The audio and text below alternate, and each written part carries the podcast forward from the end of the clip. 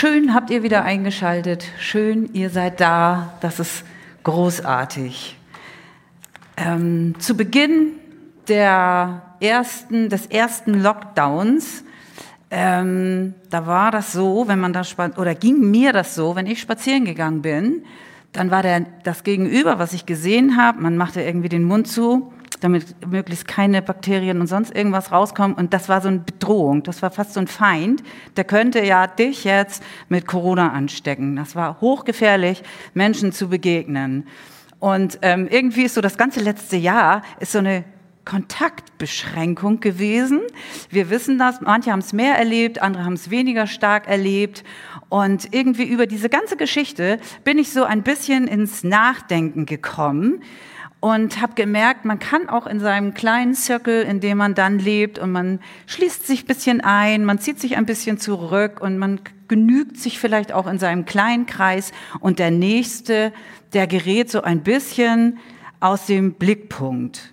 Und als ich da so drüber nachdachte, dachte ich, hm, aber das Gebot der Nächstenliebe bleibt ja irgendwie bestehen. Das hat Gott ja nicht aufgelöst. Bei Corona ist das anders. Da müsst ihr vorsichtig sein, haltet euch zurück. Da ähm, liebt er nur übers Telefon und kommuniziert nur darüber, sondern ähm, diese, diese Verbundenheit zum Nächsten, dieser Fokus auf dem Nächsten, der ist geblieben. Ich habe ein, ähm, es gibt ein Buch von einem Menschen, der heißt Donald Miller und das Buch heißt Blue Like Jazz. Hat wahrscheinlich fast keiner von euch gelesen. Ähm, und in diesem Vorwort schreibt der Autor, ich konnte Jazzmusik nie leiden, denn Jazz hält sich nicht an Vorgaben. Aber eines Tages war ich in Portland und sah einen Mann, wie er sein Saxophon spielte. Ich stand da für 15 Minuten und er, er öffnete während dieser Zeit nicht ein einziges Mal seine Augen. Seitdem mag ich Jazz.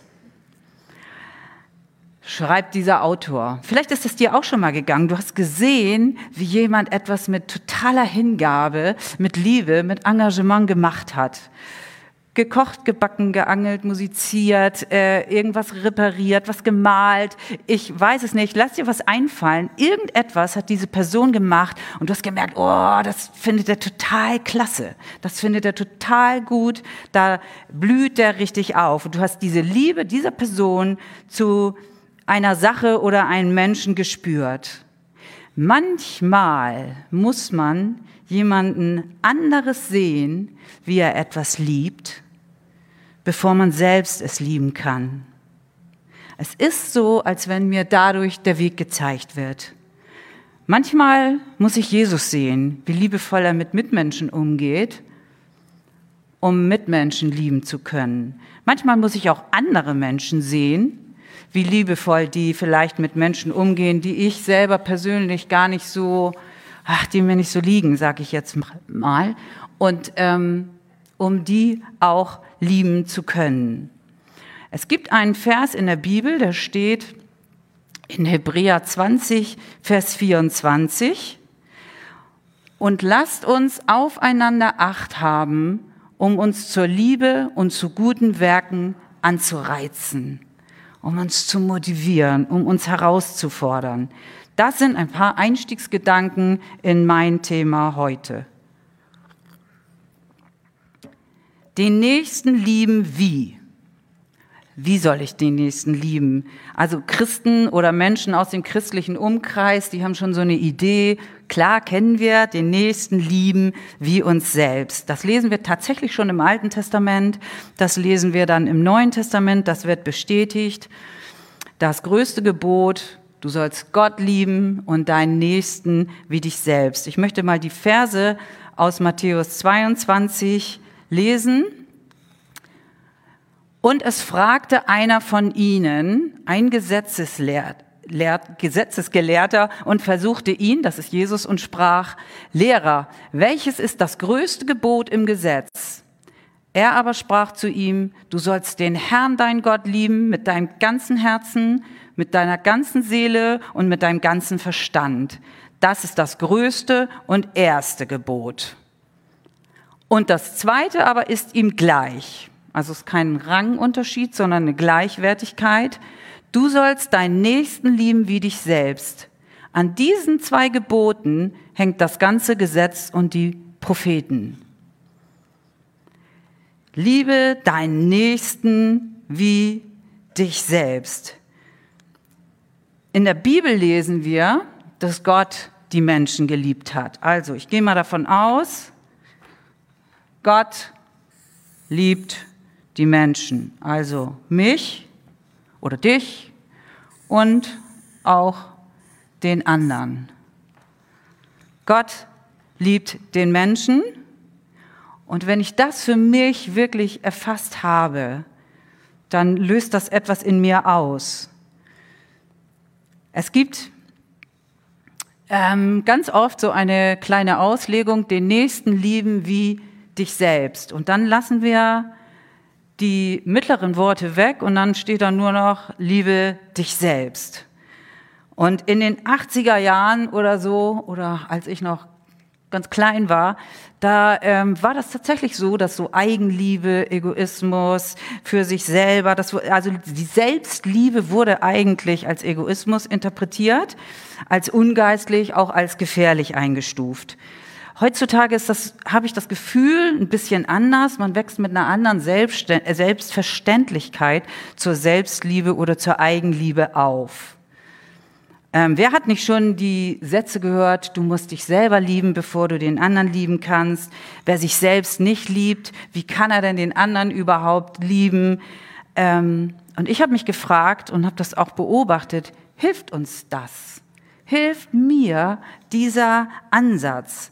Wann liebe ich mich denn eigentlich genug, um mich wieder auf den anderen zu konzentrieren? Wann habe ich denn genug Selbstliebe? Oder wenn ich Schwierigkeiten habe, mein Gegenüber zu lieben, müsste ja der Schluss sein, ah, genau, ich liebe mich gar nicht selber, weil mir das und das mal geschehen ist. Also bin ich wieder zurückgeworfen auf mich und ähm, investiere in Selbstliebe und beschäftige mich mit dieser Selbstliebe. Und so kann es im Extremfall darin münden, dass ich mein ganzes Leben lang damit beschäftigt bin, mich selber zu lieben. Also, es zirkuliert ein bisschen um mich. Das grenzt mich ein bisschen von anderen ab, aber ich bin so damit beschäftigt, mich selber zu lieben, dass ich den Blick für den anderen verliere. Ich traue mich jetzt mal was zu sagen. Meiner bescheidenen Erkenntnis nach ähm, ist das so in diesem Vers, liebe deinen Nächsten wie dich selbst, nicht gemeint. Ich habe in der ganzen Bibel kein Gebot der Selbstliebe gefunden. Und ich kann das tatsächlich aus diesem Vers auch nicht so wirklich ableiten. Es gibt keinen Vers, der sagt, du sollst dich lieben und dann den anderen. Habe ich dir nicht geboten, dass du dich lieben sollst? Eher so andere Tendenzen, so verleugne dich selbst oder ich sterbe täglich oder ich nehme mein Kreuz auf mich. So diese finde ich schon, die finde ich schon ganz klar ausgedrückt. Der Fokus bei diesem Vers ist tatsächlich der Nächste, ist der Nachbar, ist dein Gegenüber, ist der, der neben dir sitzt, ist der, der vor dir sitzt, ist dein Vorgesetzter, ist der, der hinter dir sitzt, wie auch immer. Wie soll ich den Nächsten lieben? Da steht zum Beispiel nicht, liebe deinen Nächsten, wie du Gott liebst. Ist auch interessant. Wie lieben wir Gott? Haben wir gelesen, Gott lieben wir mit ganzem Herzen, mit ganzem Verstand, mit allem, was wir haben, mit allem, was wir empfinden. Wenn ich begriffen habe, dass Jesus für mich am Kreuz gestorben ist und dieses Opfer angenommen habe, dann entwickelt sich eine Liebe zu Gott. Wir lieben Gott mit ganzem Herzen. Den Nächsten sollen wir nicht so lieben wie Gott. Der Nächste soll nicht die Stelle von Gott haben. Auch nicht der Ehepartner, auch nicht die Kinder, auch nicht Freunde. Gott hat eine besondere Stellung in unserem Leben. Er ist die Quelle der Liebe, er ist Ursprung, der Ursprung der Liebe. So, den Nächsten sollen wir lieben, wie wir uns lieben. Ich verstehe das so, dass wir den Nächsten lieben sollen, wie wir uns ohnehin schon selbstverständlicherweise lieben. Es wird als selbstverständlicher Maßstab für die Liebe zum Nächsten vorausgesetzt und nicht geboten. Liebe deinen Nächsten mindestens so, wie du dich selber liebst. Und ähm, auch wenn ich Liebe ganz genau definiere, was ich jetzt hier gar nicht so machen will und die Gefahr der egoistischen Liebe ausschließe, scheint mir in Bezug oder scheint mir Liebe in Bezug auf mich selbst nicht etwas zu sein, was ich anstreben sollte, wo ich Kraft investieren sollte, wo ich ähm, Zeit investieren sollte. Denn Liebe braucht ein Gegenüber. Liebe braucht das Gegenüber. Ich habe einen Vers in Epheser 5, Vers 28, oder zwei Verse sind es sogar. So sind auch die Männer schuldig, ihre Frauen zu lieben wie ihre eigenen Leiber. Wer seine Frau liebt, liebt sich selbst. Aha, ich, es bezieht sich jetzt auf die Beziehung zwischen Mann und Frau. Da steht aber nicht, wer sich liebt, liebt seine Frau, sondern da steht, wer die Frau liebt, liebt sich selbst. Wer den anderen liebt, liebt sich selbst. Ähm, wenn wir das jetzt mit dieser Ich muss mich erst selber lieben Theorie bedenken würden, müsste das andersrum da stehen. Und niemand hat je sein eigenes Fleisch gehasst, sagt die Bibel. Wer den anderen liebt, liebt sich selbst. Das ist interessant. Liebe benötigt ein Gegenüber. Vielleicht hat Gott auch den Menschen deshalb geschaffen, weil seine Liebe ein Gegenüber braucht. Weil er gerne ein Gegenüber wollte, dem er seine Liebe zeigen kann. Ja, es gibt einen Zusammenhang zwischen Nächstenliebe und Selbstliebe, das will ich nicht leugnen. Aber ich habe Menschen beobachtet, die in eine ganz extreme Sichtweise abgedriftet sind. Und sie waren nur noch damit beschäftigt, sich in Gedanken und in dem, was alles um sie herum passierte, immer nur noch zu gucken, so, oh, was macht das jetzt mit mir? Wie schon gesagt, ich kenne kein Gebot, ich kenne auch keinen besonderen Auftrag, mich selbst zu lieben, sondern ich liebe den Nächsten mindestens so, wie ich mich liebe. Selbstliebe ist eine Voraussetzung, ähm, aber ich habe tatsächlich, glaube ich, keinen Menschen getroffen bisher, wo ich den Eindruck hatte, der liebt sich überhaupt nicht. Ihr könnt mal so einen Test machen, beleidigt mal euer Gegenüber und dann guckt ihr, wie der reagiert. Und äh, wir sind, doch sind wir verletzt, natürlich. Wir sind verletzt, wenn wir nicht, wenn wir nicht so behandelt werden, wie wir glauben, dass wir wert sind, behandelt zu werden. Das zeigt doch schon, wir haben uns ganz schön gern. Wir haben uns ganz schön gern. Wir, wir lieben uns. Vielleicht, ich möchte das nicht leichtfertig sagen, vielleicht gibt es wirklich traurige Ausnahmen die so defizitär aufwachsen mussten, dass, ähm, dass ich keine Vorstellung davon habe. Aber das sind wirklich traurige Ausnahmen und ich finde, kein Mensch sollte so aufwachsen müssen. Aber so grundsätzlich, die meisten, denen ich begegne, die haben eine Liebe für sich. Die haben, die, die sind sich was wert. Und wenn man sie benachteiligt, wenn man sie ein bisschen ähm, übersieht oder so, dann keimt da was auf, dann kämpfen die für sich. So, und das zeigt mir, ja, die sind sich was wert, die mögen sich. Ich möchte den Begriff Selbstliebe einfach auch zum besseren Verständnis unterteilen in vier andere Begriffe, die ich als sehr hilfreich empfunden habe. Und zwar sind das die Begriffe Selbstannahme, Selbstachtung, Selbstbeachtung und Selbstwirksamkeit. Klingt ein bisschen pädagogisch, ich gebe es zu. Äh, ich habe aber keine anderen technischen Begriffe dafür gefunden. Deswegen habe ich gedacht, ich lasse das jetzt so, auch auf die Gefahr hin, dass ihr vielleicht denkt, ja, typisch Jutta wieder. Selbstannahme beginnt natürlich damit, dass andere mich annehmen, so wie ich bin. Dass meine Eltern mich annehmen, dass Gott mich annimmt, der Ehepartner, Freunde und tatsächlich auch, dass ich ihnen das glaube, dass ich ihnen das glaube, dass sie das ernst, ehrlich meinen. Ich darf so sein. In Römer 15 lesen wir, nehmt einander an, wie Christus euch angenommen hat. Wenn Gott dir begegnet ist, hast du in Jesus diese Annahme bereits erlebt. Vielleicht hast du sie noch nicht hundertprozentig wahrgenommen, aber du hast sie erlebt. Ja, Jesus hat dich angenommen. So wie ich mich selbst angenommen weiß, kann ich andere annehmen. Beschäftigen wir uns damit, wie Jesus uns angenommen hat. Beschäftigen wir uns damit, wie er mir seine Annahme zeigt. Das hat Auswirkungen auf die Art und Weise, wie ich andere annehmen kann, wie ich anderen begegnen kann. Dann gibt es den Begriff Selbstachtung. Selbstachtung fängt auch damit an, natürlich, dass ich als Kind geachtet werde, dass das, was ich mache, gewertschätzt wird, dass vielleicht jemand mal nach meiner Meinung fragt, meinen Beitrag ernst nimmt. So wie ich geachtet wurde, habe ich auch eine Selbstachtung entwickelt.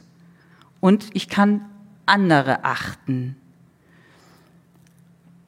Jesus achtet auch andere.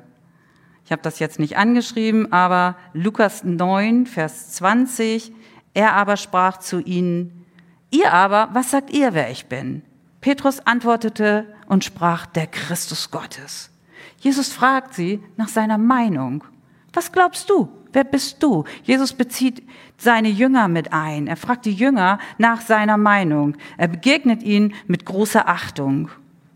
Ist es nicht interessanter, darüber nachzudenken, wo in meinem Leben ist Jesus mir mit Achtung begegnet?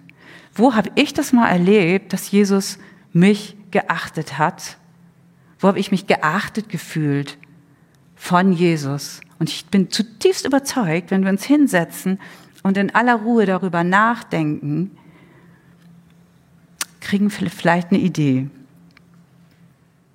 Jesus achtet uns. Jesus wertschätzt uns. Es lohnt sich, darüber nachzudenken, weil das beeinflusst meine Achtung, die ich dem anderen gegenüber bringen kann. Dann gibt es die Selbstbeachtung. Die bedeutet tatsächlich auch zu lernen, wo sind meine Fähigkeiten, was kann ich gut und was kann ich nicht so gut. Wo sind meine Grenzen an Kraft, vielleicht auch an zumutbarer Nähe, an Fähigkeiten, weil ich dann eben nicht durch Angst und Überforderung dirigiert werde, sondern weil ich durch Selbstbeachtung Verantwortung für mein Handeln übernehmen kann und meine Beziehungen davon nicht von Angst irgendwie gesteuert sind. Mose sagt als er von Gott geschickt wird, sagt er, ich kann nicht reden. Ich finde das total interessant. Er sagt, ich kriege den Mund doch nicht auf. Was soll ich denn beim Pharao? Und Gott sagt nicht, ich gebe dir die Fähigkeit, dass du reden kannst. Vertrau mir, geh hin und mach. Moses, Gott sagt, ich schicke dir deinen Bruder Aaron, der ist sowieso schon unterwegs, den habe ich schon geschickt. Der wird dir helfen. Also Gott hat in diesem Bereich Moses Grenze gar nicht erweitert der hat sie stehen gelassen. Damit musste Mose klarkommen. Mose musste damit klarkommen zu sagen, das kann ich nicht. Ich bin der Führer des großen Volkes, aber ich kann es nicht. Mose war der demütigste Mensch, heißt es in der Bibel. Von daher glaube ich, er hat es akzeptiert. Er ist wertschätzend damit umgegangen, hat sich vielleicht sogar von Gott entlastet gefühlt, weil Gott ihm jemand an die Seite gestellt hat, der sein Defizit ausgeglichen hat. Nicht alle Mängel, nicht alle Grenzen, wenn wir sie dann als Mängel empfinden, nimmt Gott weg. Braucht er auch nicht. Aber er stellt uns Leute an die Seite, wenn es dann gebraucht wird, die uns unterstützen und die uns ausgleichen. Selbstbeachtung heißt, ich kenne mein Terrain, in dem ich spielen kann. Ich kenne meine Fähigkeiten, ich kenne meine Grenzen und ich achte darauf. Und je mehr ich das auch erlebe, desto mehr kann ich das natürlich in dem anderen auch wahrnehmen und ich kann den anderen beachten. Dann gibt es den letzten Begriff Selbstwirksamkeit. Das ist eigentlich das Vertrauen darauf, ich kann was bewirken. Und das brauchen wir alle. Das brauchen wir alle tatsächlich. Kinder, gerade, gerade Kinder brauchen das immer, die probieren immer was aus, was kann ich bewirken. Wenn sie ganz klein sind, stehen sie den ganzen Tag am Lichtschalter an, aus, an, aus. Wenn ich was tue, ist das eine Veränderung. Später probieren sie es in anderer Art und Weise und wir brauchen das immer, dass unser Leben hier irgendwie etwas bewirkt. So, denken wir mal an Petrus im Boot. Petrus sieht Jesus auf dem Wasser gehen und er denkt sich, das will ich auch. Ich weiß gar nicht, warum Petrus das jetzt so unbedingt wollte, aber das hat ihn fasziniert. Er hat Jesus gesehen und hat gesagt, das will ich auch. Und sagt Jesus, Jesus, das will ich auch. Wenn du das bist, dann ähm, sag, dass ich zu dir kommen soll. Ich glaube, Petrus wusste ganz genau, dass Jesus das ist. Und Jesus sagt, komm. Jesus traut ihm das zu. Jesus sagt nicht, Petrus, pass auf, ist kein Beton, ist kein Sand, ist ein bisschen unsicherer. Pass auf, Wasser ist nass, geh da vorsichtig drauf, rutscht nicht aus oder wie auch immer. Petrus, Jesus warnt ihn in keiner Weise. Er traut es ihm zu. Er ermutigt ihn und sagt, komm, komm her, komm. Und Petrus geht auf dem Wasser. Jesus traut uns etwas zu. Ich finde das sehr, sehr beeindruckend. Jesus traut Petrus etwas zu. Und Jesus traut dir und traut mir etwas zu. Einen Bibelvers habe ich für euch wieder rausgesucht. Das ist Johannes 15, Vers 16. Nicht ihr habt mich erwählt, sondern ich euch, damit ihr euch auf dem Weg macht und Frucht bringt, die bleibt.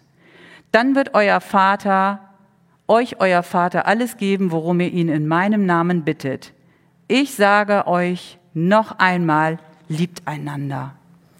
Jesus traut uns zu, dass wir einander lieben können, weil er uns ausgestattet hat.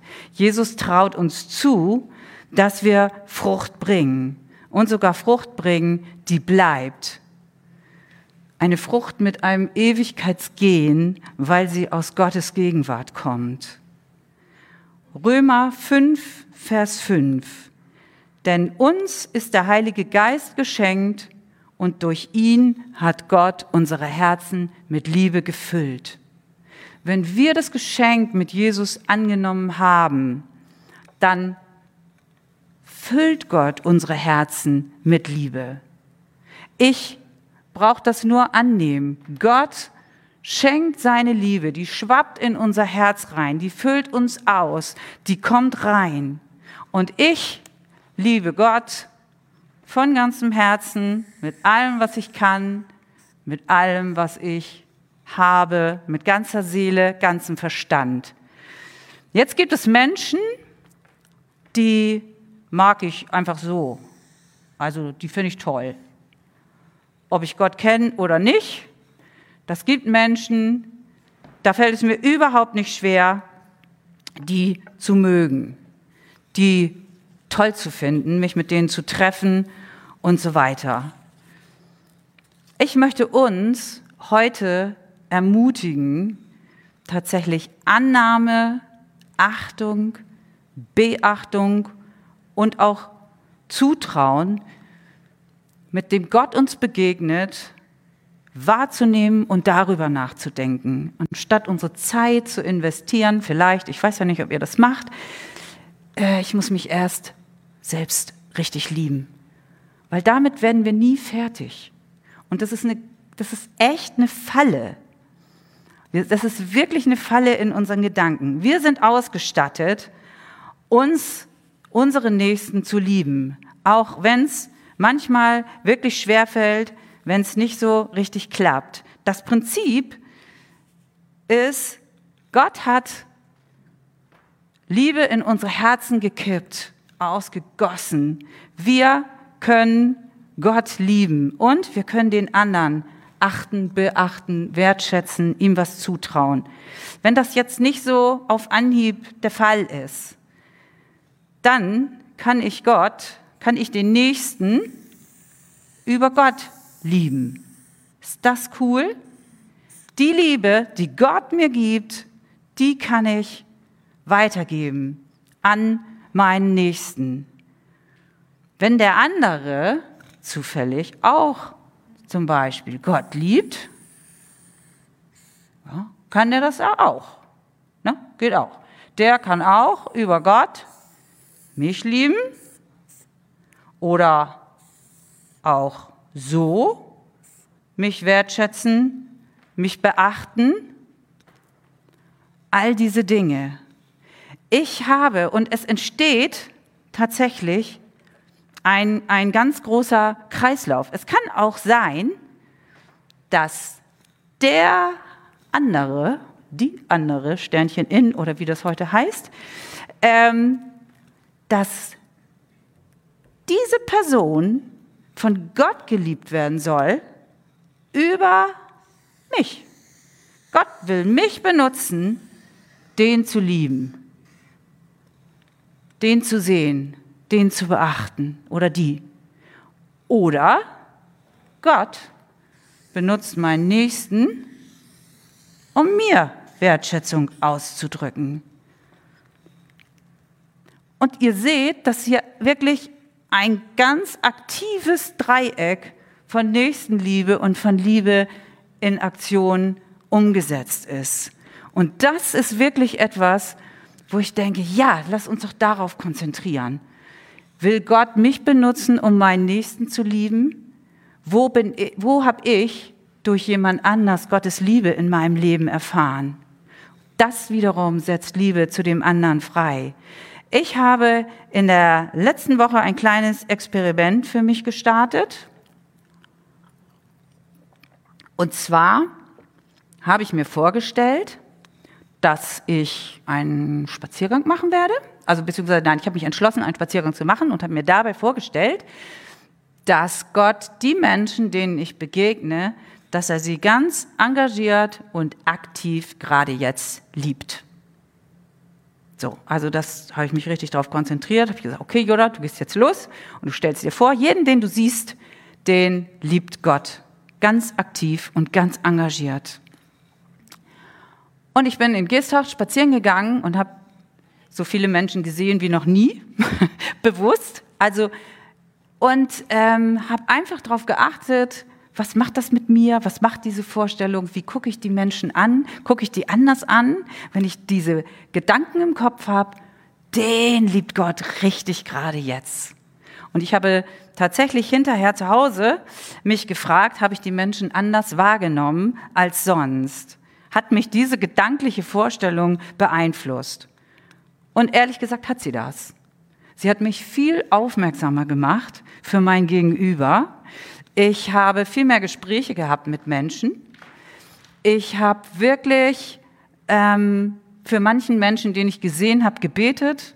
Ich habe einigen geholfen. Das war auch ganz interessant eigentlich. Und ich habe gemerkt, dass ich viel kontaktfreudiger durch die Stadt gegangen bin. Und ich habe gemerkt, dass es mich auch neugierig macht auf meinen Nächsten. Der ist richtig fett von Gott geliebt.